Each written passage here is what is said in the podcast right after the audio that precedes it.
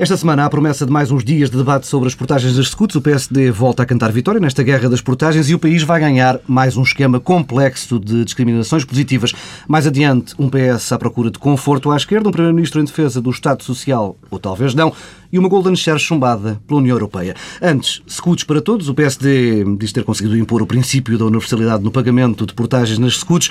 A última proposta do Governo já não prevê isenções, mas antes um complexo esquema de discriminações positivas para quem viver ou trabalhar nas áreas atravessadas por estas vias, as 10 primeiras utilizações mensais são à borla e as restantes têm um desconto de 15%. Nas três scouts que passam a ser pagas a 1 de agosto, saem beneficiados utilizadores num perímetro de até 10 km das vias. Nas outras autoestradas, longe das grandes cidades, esse perímetro de apoios à circulação é largado a 20 km. Pedro Dom e Silva está ligado, mais uma vez, o complicador nacional? Isto é mesmo uma caixa de Pandora. Hum, eu não consigo perceber. Hum, acho que havia apenas uma opção a tomar, que era eh, ou havia isenção nos sítios onde não havia alternativas ou por simplesmente pagava toda a gente.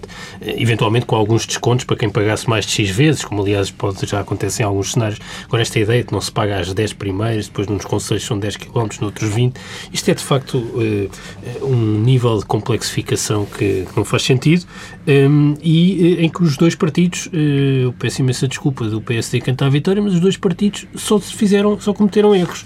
E o que andaram a tentar compatibilizar são duas posições, eh, a meu ver, ambas, ambas erradas. Hum, eu eh, percebi que o PS e o Governo foram tendo sucessivamente posições eh, sempre mais complicadas e mais complexas hum, e que geravam autênticos monstros numa coisa que devia ser muito simples e o mais simplificada possível, que é a cobrança de autoestradas, e o PSD foi tentando sempre ver como é que isto acabava, percebeu-se que não conseguia estabelecer um critério, porque tanto dizia que era tudo isento, como depois começava logo que tudo pagava para depois começar a encontrar algumas isenções, respondendo a pressões localistas e regionais e autárquicas que os dois partidos sentem de modo diferente. E eu acho que no essencial isto é talvez dos mais eh, dos exemplos mais acabados e mais conseguidos eh, da solução política lírica em que nós estamos, que é esta ideia de eh, navegação, a governação de navegação à vista, eh, com acordos caso a caso que vão ser trabalhados. Uhum. Isto eh, produz eh, resultados necessariamente negativos, desde logo aqui, porque a receita esperada da introdução de portagens nas escutas não será eh, certamente aquilo que, que era necessário, eh, e mostra como nós assim não vamos enfrentar a crise. Eh, e, portanto, os partidos andam iguais a si próprios, na mesma irresponsabilidade que estão desde há quase um ano para cá, e ao mesmo tempo frágeis porque não conseguem sequer controlar eh, as pressões regionais e localistas que de modo diferente eh, sentem. E, portanto, isto é mais um exemplo disso, nada mais. É que seja em autoestradas não deixa de ser espantoso. Eu, eu, está, está eu, criado um monstro, de facto. Não, eu, deixa-me, enfim, começar pelo, pelo fim. Eu gostava de ter ouvido este discurso do, do Pedro, Adão e Silva, eh, feito pelo Governo há um ano ou seja, há mais de um ano, quando era patente e notório que não havia, que o país se ia tornar ingovernável. Agora acho, enfim, curioso, não no caso dele, porque ele já o defendeu há muito tempo, mas acho curioso o governo ter dado ter, está a começar a dar indícios de que está apostado em dizer que o país está ingovernável agora. Bom, mas em frente. Já vamos tratar disso noutro ponto que eu acho politicamente muito interessante mas é mais à frente. Quanto às escudos, eu as escudos já, já disse aqui a semana passada, a minha posição é, é, é, muito clara, eu acho que não devia haver isenções para ninguém, nem discriminações positivas para ninguém. Eh, como também disse, não é assim que se, se atalham problemas de, da diferença de desenvolvimento das várias, das várias regiões, é noutra sede que isto é tratado. Mas agora, eh, há aqui dois pontos que eu tenho que discordar da Pedro Dom e Silva. Primeiro é o seguinte, PS não tinha uma posição, o PS não tinha uma posição, o PSD não tinha uma posição errada, nem deixava de ter. O PSD dizia, não, não, o PSD sempre disse, se me permites, que era contra as isenções. E continua Menos a ser... naquelas ao pé do Porto, por causa do Rui é Rio, naquelas do é interior, é por causa desse... Pedro, não é verdade. Aliás, Menos tu viste, por causa não é verdade, Correia. Pedro, desculpa, mas não é verdade. O PSD, desde o princípio, disse ou se pagava tudo ou não pagava ninguém que é muito diferente. Não houve essas isenções nenhumas. O que o PSD disse, e na minha maneira de ver errada, de uma forma errada, não é esta a minha posição, é que devia haver algumas discriminações positivas. Que, claro, é que eu saiba, disso? eu explico. Eh, uma discriminação positiva não é igual a uma isenção. Uma isenção é não pagar. Discriminação positiva é ter um desconto na, no, no é pagamento. É, não é? Que é exatamente a mesma não, não coisa é. que o PS não, não propulha é. quando falava dos é. indicadores. Não, Isto é tudo absurdo. Não, São posições absurdas. Peço desculpa, não, é, não há absurdo nenhum. Uma coisa é isenção, quando há isenção não se paga. Outra coisa é a discriminação positiva que se paga, mas, portanto, não, desculpa, o princípio. Não, não, explica-me lá. Eu discordo radicalmente de ambas as posições, da do PS e do, do PSD. Agora, explica-me lá o que é que quer dizer. Paga toda a gente, mas há discriminação positiva. É porque não paga toda a gente não, do mesmo não, modo. Errado. Paga claro, toda a gente, mas claro paga uns mais não. e outros menos. Claro. Ah, tá. É isso, ó oh, Pedro. É eu não preciso de é a caixa não, de Pandora. É eu caixa não preciso Pandora, explicar o que é que é uma discriminação positiva. Não, o facto de é haver uma, posição... uma discriminação positiva não é, por muito que se queira, igual a uma isenção. Uma isenção é zero. Outra, a questão da discriminação positiva é há o princípio eu sinceramente devo dizer-te que, que não há isenções... do ponto de vista da operacionalização das coisas, até acho que a discriminação positiva ainda é mais já confusa. Já lá vou. Já lá vou. Acho que isto, isto mostra, isto, isto, é, isto mostra bem o, Pedro dizer, o estado em que isto tudo está. Isto não vai lá por ser mais complicado ou ser menos ah, complicado. Isso é um critério relevante. Não, não, calma, é, um critério não é, muito não, relevante. Não é. Agora, vamos, agora vou devagar ao segundo ponto. Primeiro, acho que ficou claro que havia aqui uma confusão entre vocês os dois, que não sabiam bem o que era discriminação positiva e isenção. Espero ter-vos esclarecido.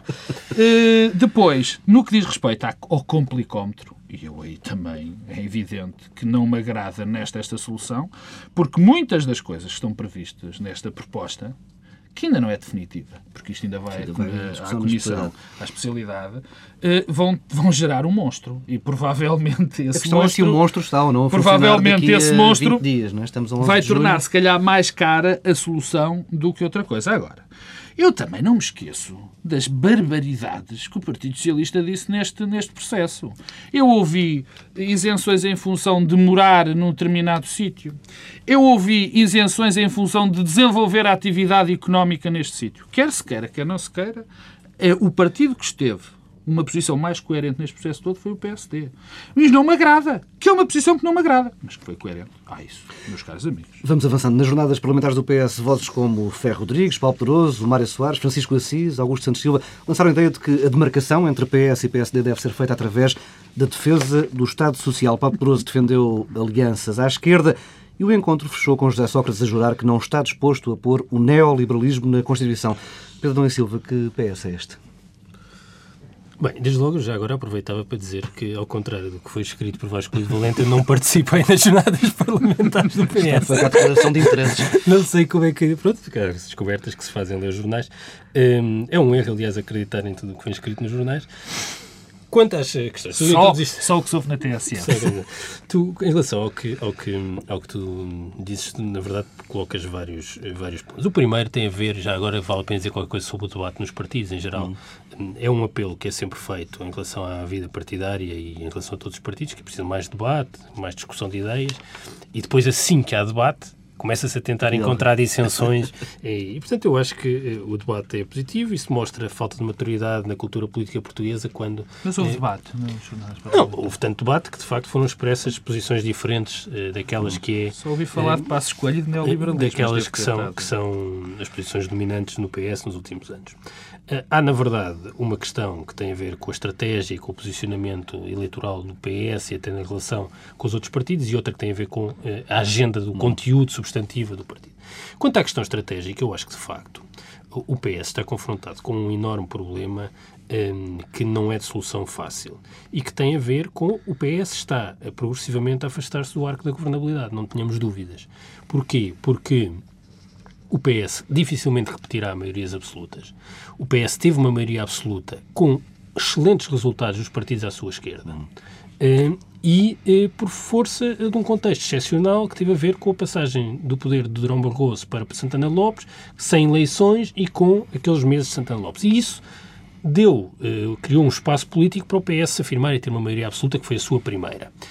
Ora, eh, o PS, evidente, isso é evidente, que não tem condições para se coligar com os partidos à sua esquerda e não tem condições para ter maiorias absolutas sozinhos. Logo, está a afastar-se do arco da governabilidade. E a ideia de estabilidade política, que é algo que, se calhar, há um ano os portugueses não valorizavam tanto, mas que tenderão a valorizar uhum. mais no futuro imediato, a, a ideia de estabilidade política confundir-se-á cada vez mais com o espaço político da direita. E porquê? Porque o PSD eh, colia-se facilmente com o CDS e isso dá estabilidade política. Mas E eu isso até aproveito para recuperar uma coisa que Freitas do Amaral disse na entrevista que deu ao Expresso a semana passada. Há aqui um problema que é talvez, a meu ver, o drama político maior do país. É que o PS afasta-se do arco da governabilidade, do ponto de vista eleitoral. Hum. O PSD e o CDS aproximam-se do arco da governabilidade porque oferecem uma solução de estabilidade. Mas Freitas do Amaral chamava a atenção para a ineficácia de um governo de coligação de direita. Porquê? Porque, na verdade, apesar de terem eleitoralmente condições, do ponto de vista político e social, as condições para o PSD e o CDS fazerem reformas são inferiores àquelas que o PS tem. Uma espécie, uma espécie de, de, de, de, O PS beneficia daquela lógica do argumento Nixon goes to China, ou seja, que é possível a alguém que está mais próximo de um espaço político fazer reformas hum. até contra os, esse espaço. E o PSD e o CDS terão eh, um problema seríssimo. Isso mostra as dificuldades políticas e mostra também que, de facto, os ajustamentos que nós precisamos de fazer neste contexto de crise, mas se calhar eh, não apenas, eh, precisam de um consenso muito mais alargado entre o PS e o PSD do que aquele que tem existido e que não pode ser casuístico. Isto é questão tática. Ou seja, esta questão é uma questão importante que o PS vai ter de enfrentar, perceber como é que pode crescer eleitoralmente e que vai ter de crescer eleitoralmente à custa dos partidos à sua esquerda e que isso não é fácil eh, para o PS fazer, nomeadamente quando está no poder e depois uma passagem Sim, poder. Não se resolve a Paulo Pedroso, como tu sabes. Não, é? não sei como é que se resolve. Eu, eu, eu, sou muito cético em relação às possibilidades de resolução disto no curto e no médio prazo. Hum. Acho que vai ser, vai ser muito difícil. A questão substantiva. Eh, eu preocupo-me um pouco, porque já assisti a isto aqui há um ano e meio, dois, eh, que é eh, uma espécie de, perante dificuldades políticas objetivas eh, no imediato, José Sócrates faz uma espécie de regresso, que eu diria quase oportunístico, à matriz essencial da esquerda. E, portanto, isso, assim que sente que está com algumas dificuldades, tende a fazer um discurso mais à esquerda em questões mais ou menos simbólicas. E isso é preocupante porque pode ser visto como algo mais oportunístico. Tanto assim que não deixa de ser curioso, e assim, já voltamos a falar, mas numa coisa que vamos falar à frente, que é na mesma semana em que sabe, conhece o relatório da política orçamental, que recupera algumas uh, ideias que estavam no PEC, entretanto, tinham sido abandonadas. E, portanto, isso mostra aqui como é, como é, como é que se eh, casam estes alguma descoincidência uh, entre as duas vertentes. Eu, Pedro Marcos Lopes. O Pedro Adão e Silva não foi às jornadas parlamentares, mas eu dei uma ideia neste, nestes pequenos minutos que o Pedro falou mais do que deve ser o PS e dos dramas do PS do que se falaram nas jornadas parlamentares do Partido Socialista porque do que eu vi do, do Partido Socialista... Eu não das... fui orador nas jornadas parlamentares. Ah, do, mas, não, não, mas, mas pelo menos, enfim, pelo menos fizeste uma análise aqui sobre os dramas do Partido Socialista que não me parece que foi feita no, nessa sede. Bom, eh, porque, eh, ao que eu vi, e ao que viram com certeza a maioria dos portugueses, as jornadas parlamentares do PS eh, oscilaram entre uma diatribe contra uma coisa que agora é o novo papão nacional, que é o, neoliberalismo. o neoliberalismo, o imaginário neoliberalismo de Passos Coelho, que eu acho que ele próprio também não deve saber bem o que é que é, eh, e, uma, e, uma, e um toque, e um, umas, umas afirmações perfeitamente inenarráveis de Vitalino Canas, e um concerto de violino por Augusto Santos Silva, que mostrou mais uma vez que gosta mais dos fediveres do que de falar de política. Foi das cenas mais, enfim, mais tristes que eu vi nos últimos tempos, a ler um discurso, a ler um artigo de Passos Coelho, enquanto tocava um imaginário violino. Bem, em frente. O, o PS vê-se, está, está no mesmo drama de há muito tempo. Agora tem um novo drama, que é às segundas, quartas e sextas é de esquerda e acha que deve fazer alianças ou pelo menos procurar uma, uma, uma, um acordo com o PCP e com o Bloco de Esquerda, nomeadamente. Acho que ninguém acha isso no PS, uh, isso não foi dito em uh, Não, mas, uh, portanto, às segundas, quartas e sextas é de esquerda, violentamente de esquerda. Às terças, quintas e sábados privatiza, privatiza empresas sem golden share, inventa, inventa não, propõe tetos para as prestações sociais, diminui, diminui eh, apoios aos carenciados. Portanto, há aqui uma espécie de uma esquizofrenia socialista que ninguém percebe bem. Claro que quem, penso eu, que quem está mais atento percebe que já há aqui um sintoma de, de perda de poder, de, de, desorientação, que é típica nestas alturas e te acontece a todos os partidos quando estão prestes a perder o poder. Mas, enfim, mas é uma, um sinal dos tempos.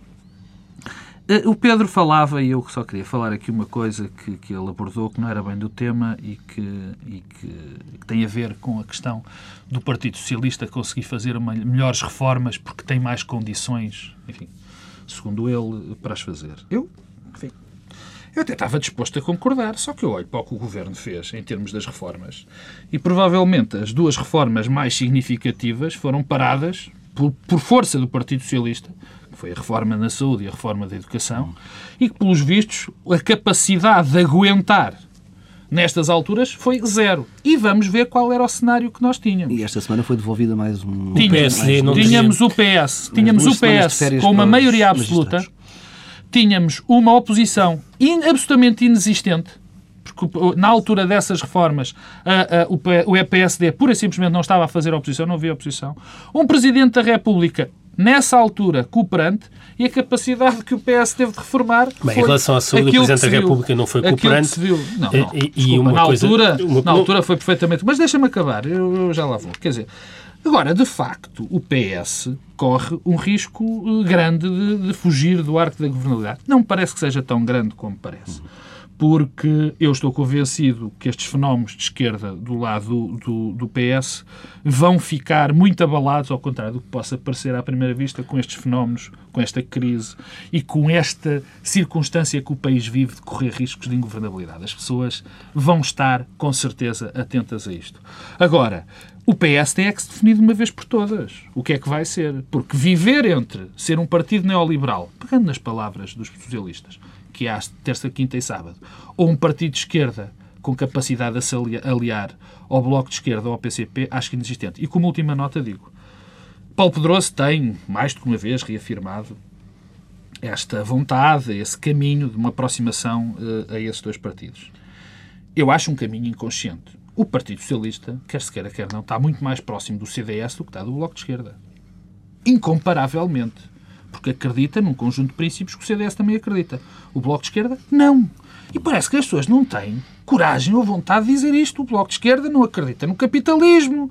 O Bloco de Esquerda não nos quer na NATO. O Bloco de Esquerda tem uma atitude mais do que cética em relação à Europa. Quer dizer, não é um partido Mas foi, quer dizer, eu não, eu não ouvi a Peço intervenção de Paulo Poderoso, mas aliás ouvi Mas cheiros sabes que é recorrente, rádio. não é? Não, mas o que ele disse foi exatamente os critérios, eram exatamente esses. Pois, que não é- que não a questão europeia. Portanto, não, a leitura não... Eu acho que há uma coisa é interessante. preocupante. não É, é muito preocupante, é evidente que é muito preocupante porque há um bloqueio na governabilidade, à esquerda, no espaço da esquerda, e porque mais do que os partidos é que o que conta são os eleitorados. Eh, E eh, o Pedro Marcos Lopes diz que o PS está mais próximo do CDS, eu não sei se está do que do Bloco, mas uma coisa eu sei, os eleitores do Bloco estão muito mais próximos dos eleitores do PS eh, do que os eleitores do PS estão próximos dos eleitores do CDS, e portanto há aqui um problema dos eleitores. Mas aí há uma dissintonia, digamos assim. Há, mas há uma sabes. enorme dissintonia e- e- entre eleitor, e eleitores e direções, partidos, e, claro. direções e, e discursos dos partidos eh, à esquerda e eu acho que isso é preciso romper esse bloqueio. Agora só uma coisa que eu ainda queria dizer, porque o Pedro Marcos Lopes chamou a atenção aos ataques que têm sido feitos, ataques políticos a, a, a Passos Coelho hum, da parte de dirigentes do PS. Eu julgo que isso era uma inevitabilidade. Com o que se passou nas últimas sondagens, o PS terá percebido, Tinha finalmente, reagir? Que eh, não podia eh, ter Passos Coelho eh, a fazer acordos eh, em torno do, do, do PEC eh, e eh, não atacar politicamente. Eh, isso teria Hum. um resultado desastroso. Nenhum português tem nenhuma razão objetiva eh, para eh, não gostar de Passos Coelho. Ele nunca governou, nunca propôs nada de impopular, fala vagamente umas coisas eh, mais liberais na saúde e na educação, mas que, que ainda não é perceptível exatamente o que é que aquilo significa para as pessoas. Há menos Estado, as pessoas são todas menos Estado, porque se pensa, Todas ah, não, pagam, pagam, pagam menos impostos, é menos Estado, mas, de facto, mas quando depois se passar esse menos Estado também para a saúde e para a educação, eh, isto torna-se mais complexo. E, portanto, as pessoas ainda não têm nenhuma razão para não gostar de Passos Coelho eh, e o que acontecia era que o Partido Socialista pura e simplesmente ab- abdicou de fazer combate político a Passos Coelho. E, naturalmente, que agora está-se a sentir eh, a tendência contrária eh, e que é uma coisa que faz sentido do ponto de vista e que, aliás, refletir- refletir- eh, refletir-se-á nas, nas, É os nervos para a final daqui a bocado. nas não é? próximas sondagens. Eh, Não podemos falar de futebol. Pois não, não Eu queria falar do tic-tac no meio campo. Ora, e nesta, nesta semana em que boa parte do Partido Socialista veio sair em defesa do Estado Social, foi conhecido o ROP, o Relatório de Orientação da Política Orçamental. Paulo Portas indignou-se com o que classifica como um segundo aumento do IRS em seis meses. O impacto dos cortes nas deduções com despesas de saúde ou educação, por exemplo, vai chegar já em janeiro e não em 2012, como tinha sido anunciado.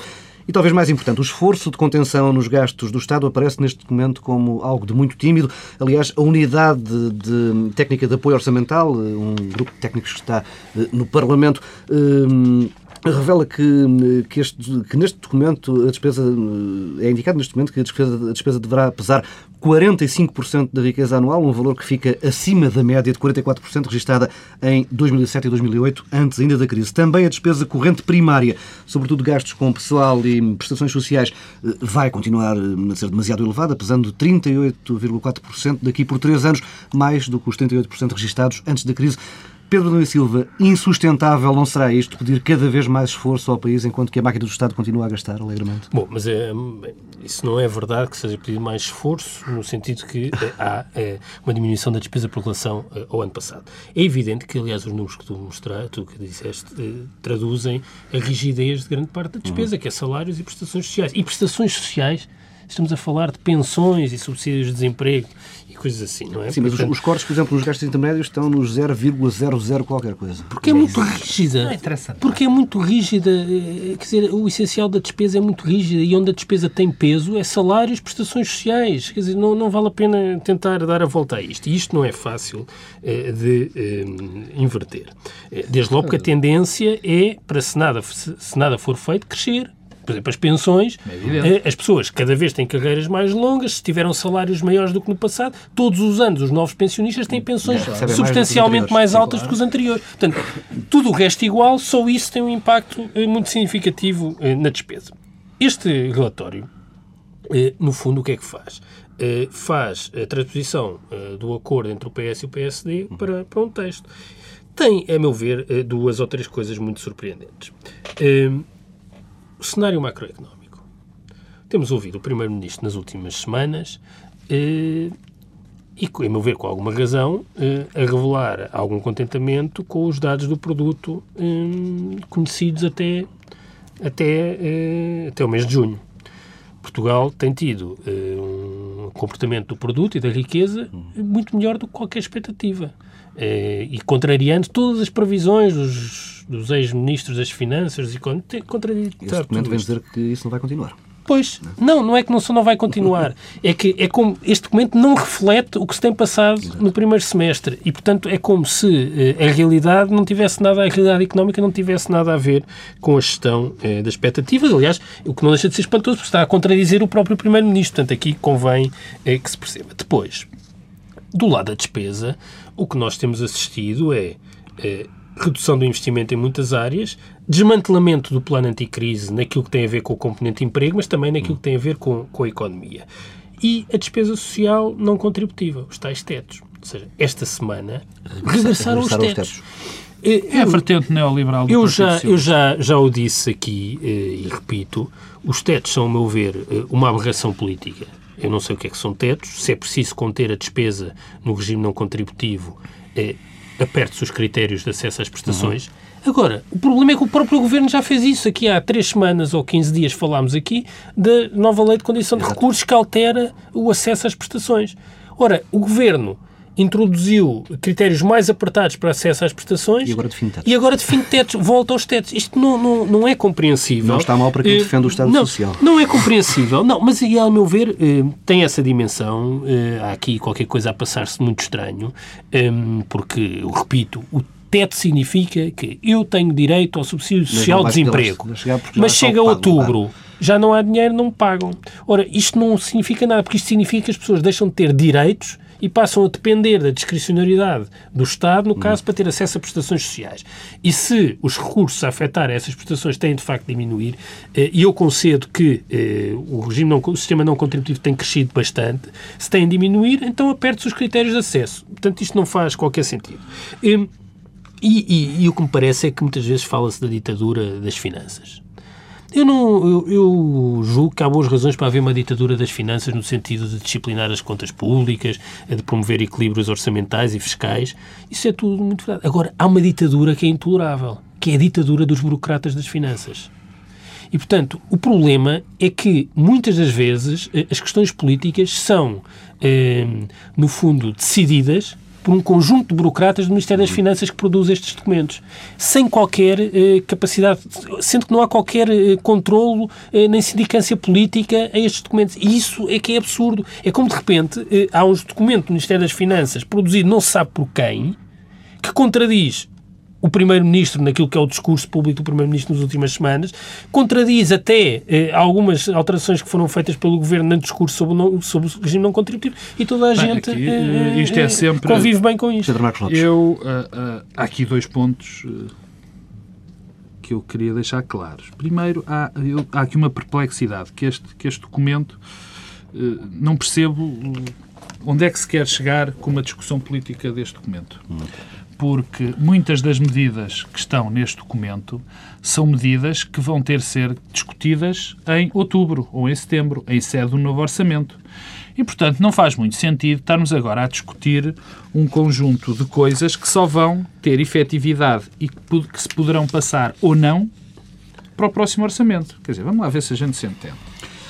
Há aqui um conjunto... Está aqui um ensaio geral Aqui- do debate, do, debate do bem, Há aqui um orçamento. conjunto de coisas que me geram, enfim, que me fazem um bocadinho uma comichãozita na espinha. Porquê é que nós estamos já a falar destes aumentos verdadeiros de impostos? Vai haver mais impostos, como é evidente, já nesta altura. Então nós não vamos ter um orçamento para discutir em outubro e novembro. Para que é que vamos discuti-los agora? E depois há aqui duas coisas. que o Porque o Pedro PEC, o PEC é plurianual. Pedro, não, mas a questão dos impostos vai ser que está no orçamento. Portanto, se o PSD não aprovar este- estes Sim, mas aumentos, isto não passa. apresentar um PEC plurianual mas com isto- política mas isto- fiscal. Mas, isto quer é, mas porquê é que agora vamos falar disto agora se isto vai ser discutido em outubro e novembro? Isto é uma, é uma, é uma, é um- é uma discussão infrutífera. Agora, há duas coisas que, que aqui o meu amigo Pedro Adão Silva se enganou. O PSD nunca concordou com os fins da dedução de despesas Mas não de falamos educação. disso não, mas isto também está. Isto Não, não, mas isso é outro ponto. Não, não, mas isso é outro Isto ponto. Já lá iremos. Nós já iremos. E Isso eu depois, não falei sobre isso também- ainda. Mas Ah. quer, quer falar sobre isso E também. depois, ninguém tinha falado também, e o PSD também não se comprometeu, no- neste aumento de, de impostos encapotados também, que é a questão do aumento da retenção no IRS. Isto também não estava de todo acordado. E isto também é um aumento de impostos. O Pedro disse aqui em relação uma coisa que se tornou uma narrativa que é verdadeira e que se tornou normal nós falarmos sobre, essa, sobre ela, que é a da inflexibilidade da nossa despesa. Eh, Há aqui um discurso constante de inflexibilidade, que é impossível nós fazermos, seja o que for, pela nossa despesa, porque estão 70 e tal por cento que nós não podemos mexer, depois as- os, os dados, depois a despesa intermédia também não se pode mexer porque é muito pouco, depois também não se pode mexer nisto porque é muito pouco. De facto, é, isto é tudo muito verdade, ou meia verdade. Normalmente as meias verdades são grandes mentiras, mas não é, neste caso, é, é mais verdade do que mentira. De facto, isto é tudo, isto é tudo verdade. Só que nós temos que mudar o nosso próprio padrão. Quer dizer, a crise que nós vivemos hoje e continuamos a viver não é uma crisezinha de trazer por casa, que agora, como pensa o Primeiro-Ministro, acontece agora e daqui a bocadinho já vai passar. Exigia outra coragem? é Não, isso? quer dizer, nós ou mudamos ou repensamos o modelo de funcionamento do nosso Estado, o, o modo de funcionar das nossas prestações. Mas isso implica... toda não, implica tocar implica, em coisas que implica, têm custos pois implica não é? implica implica uma redefinição não sei se implica despedimentos ou exemplo, há um mito que diz nós temos funcionários públicos a mais. Eu não sei se temos ou não. Não faço ideia agora o que eu sei é que E nós que não há, por podemos exemplo, nenhum instituto ó- público ó Paulo que Tavares, possa ser não existem institutos de- públicos tens pai 200 e tens fundações isso Nenhuma empresa empresas municipais isto não isto portanto isto, isto também é inflexível como diz o outro agora há aqui algo que é fundamental quer dizer, nós temos um padrão, o nosso, a nossa economia, o nosso padrão de funcionamento do Estado e da economia em geral, melhor, é algo que é, de facto, insustentável. Nesse aspecto é. Nós temos o crescimento do nosso produto, o nosso produto cresce de uma forma absolutamente medíocre há não sei quantos anos, 20 anos. E as nossas despesas, as nossas despesas, eh, sistematicamente crescem de uma maneira enorme. Quer dizer, isto como é que tem sido aplacado? Cada vez nos endividamos mais, cada vez, cada vez vamos buscar mais impostos. Para quê? Para pagar estas despesas que se vão tornando fixas e que vão crescendo cada vez mais. Portanto, isto assim não resulta. Infelizmente, eu não tenho uma varinha mágica e não estou aqui para dar a solução. Parece Mas o facto, República a fazer o Não, não.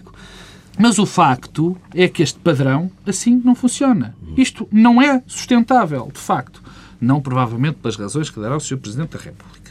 Mas isso é outro assunto. Portanto, isto estamos aqui numa espécie de um paradigma da desgraça. Vamos a São Pedro e Silva, temos uma espécie de pagamento especial por conta para as famílias com a questão da antecipação dos... Esta é a parte neo... Bom, Esta é a parte esquerda. A parte... Eu, sinceramente, eh, fiquei surpreendido quando ouvi o Dr. Paulo Portas a dizer que tinha ficado, que tinha descoberto uhum. que os benefícios fiscais eram para 2011. Sempre soube que, sempre, quer dizer, sempre Isso é extraordinário, de facto. Portanto, foi uma daquelas fitas próprias do Dr. Portas. É, ele precisa de criar o seu espaço político e, portanto... Eh, não, porque convém, convém, nesta Agora, altura, criar um caso à volta disso. fundo das, das deduções e dos benefícios fiscais. Eu acho que, independentemente da crise, é é, são razões de equidade que levam a que os benefícios fiscais não funcionem como funcionam até aqui. Hum. É, primeiro, é, a maior parte das pessoas não, tem, não vai sofrer nada eh, com estas alterações de benefícios fiscais. Primeiro, porque os escalões mais baixos de rendimento, pura e simplesmente, não utilizam benefícios fiscais. É a partir de 700 euros por mês de rendimento. Não, não, é, não são 700 euros. São os, os dois primeiros escalões estão isentos, pura e simplesmente, destes, destes, destas novas regras. E eh, cerca de 3 milhões de contribuintes são ou não afetados ou praticamente não afetados. Mas porquê? Porque, no essencial, quem beneficia de benefícios fiscais para seu são as pessoas que recebem mais e que têm mais dinheiro. São os que estão nos escalões mais altos. O que revela a profunda regressividade dos benefícios fiscais. Os benefícios fiscais são algo que, ao contrário do sistema fiscal, que é progressivo, que beneficia de facto quem recebe mais.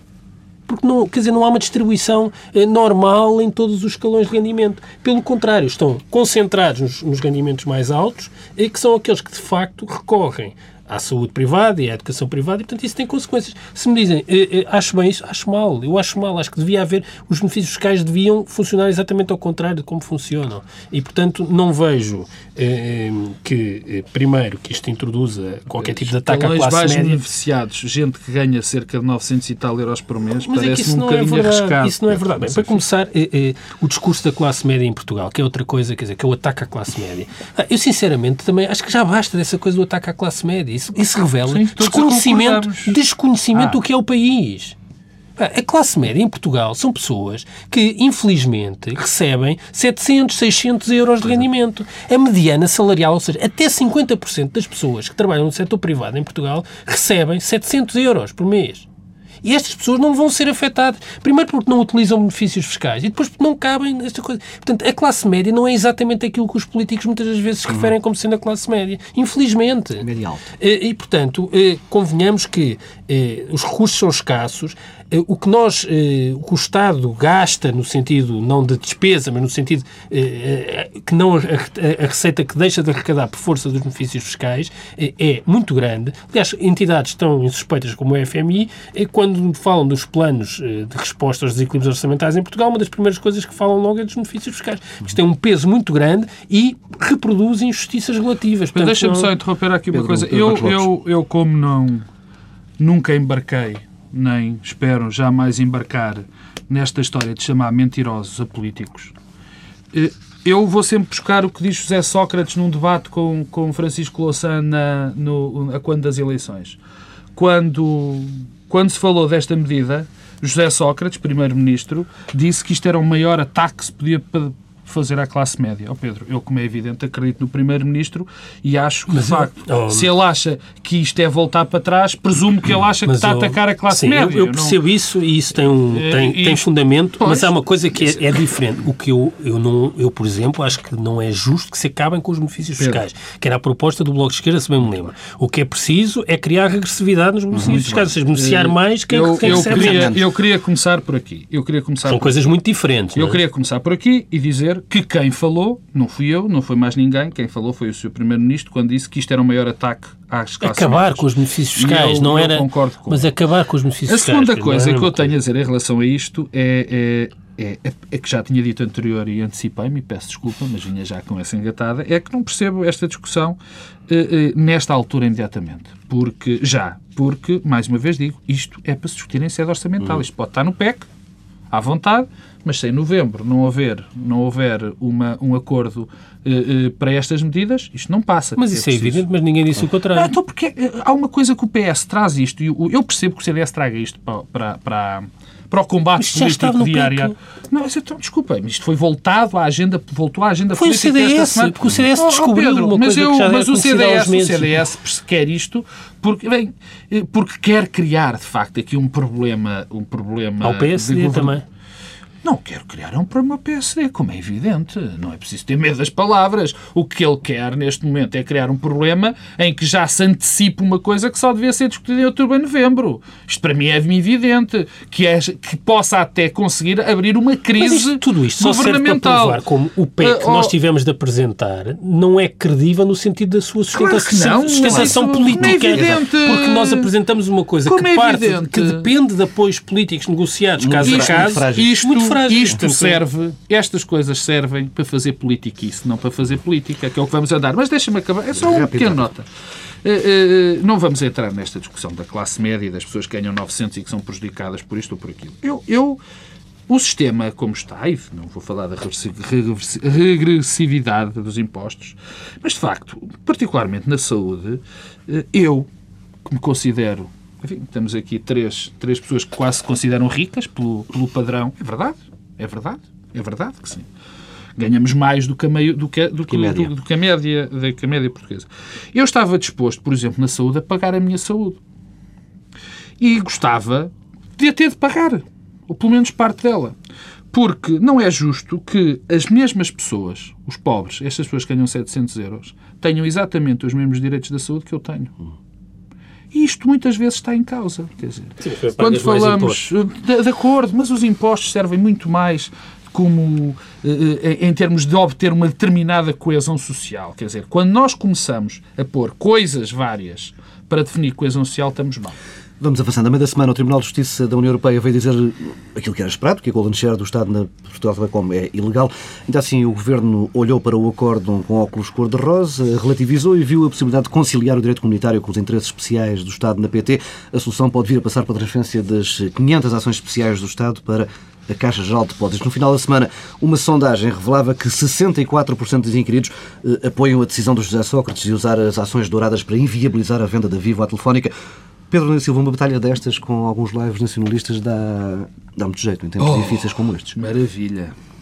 Ah, é evidente que isto acaba por, eh, por servir os interesses imediatos do governo, mas eh, eu acho que isso é pouco relevante para a questão de fundo que está aqui em causa.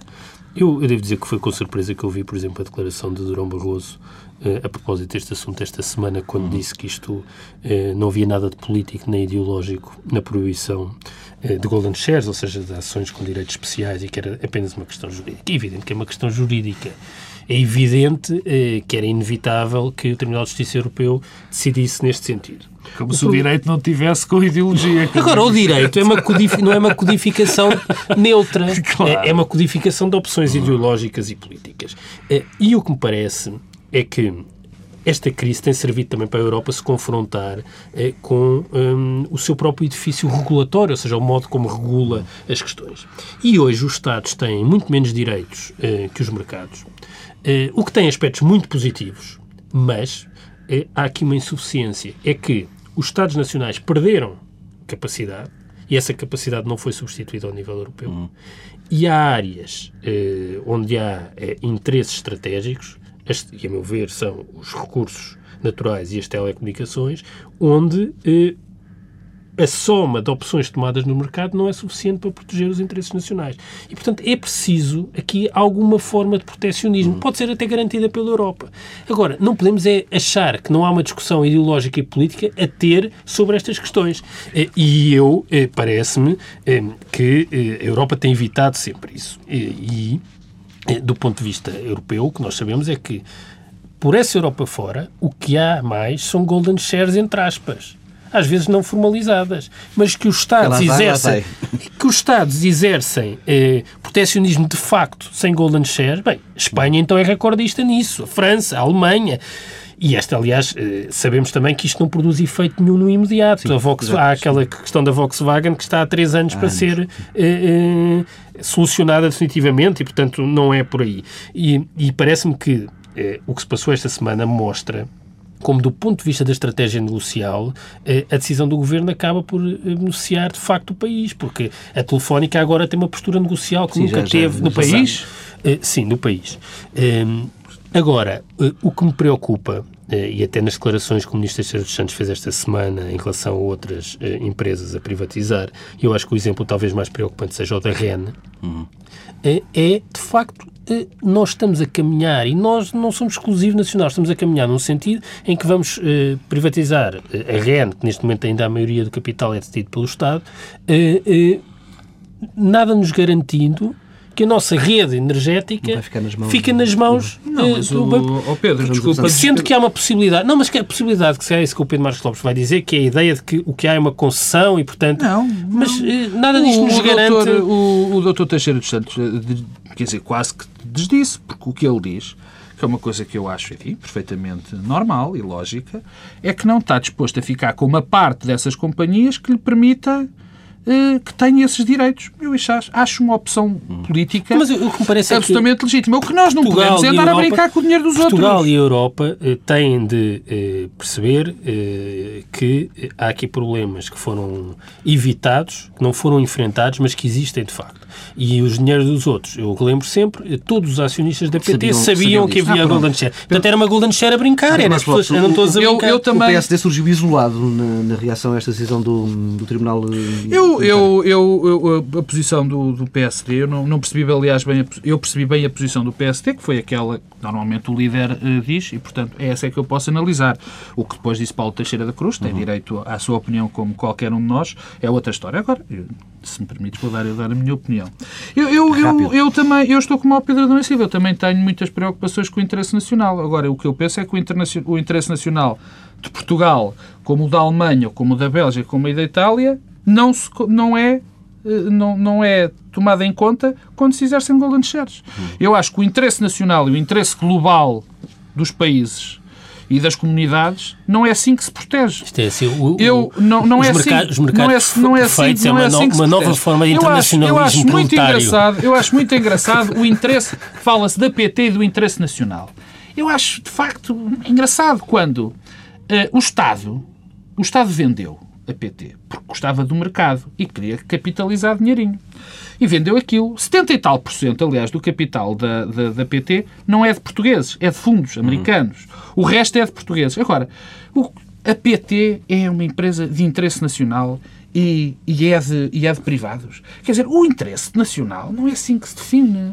Quer dizer, agora imaginem a PT, neste momento, como é que a PT vive. O Pedro estava a dizer que esta intervenção do Estado foi muito boa. Foi muito boa para os acionistas, o que também não é mau, porque isto vai fazer aumentar ainda antes o preço, ainda mais o preço. Não vai arranjar nenhum critério que vá defender um pseudo-interesse nacional que eu não percebo qual é, o interesse nacional. A consequência é que tam... o negócio deixa de ter apenas contrapartidas para os acionistas da PT e pode ter contrapartidas também Isso para a é própria empresa, é nomeadamente na presença internacional. Tem, tem de ficar por aqui mesmo a discussão. Estamos muito em cima da hora. Regressamos na próxima semana, no Bloco Central, com Pedro Adão Silva e Pedro Marcos Lopes.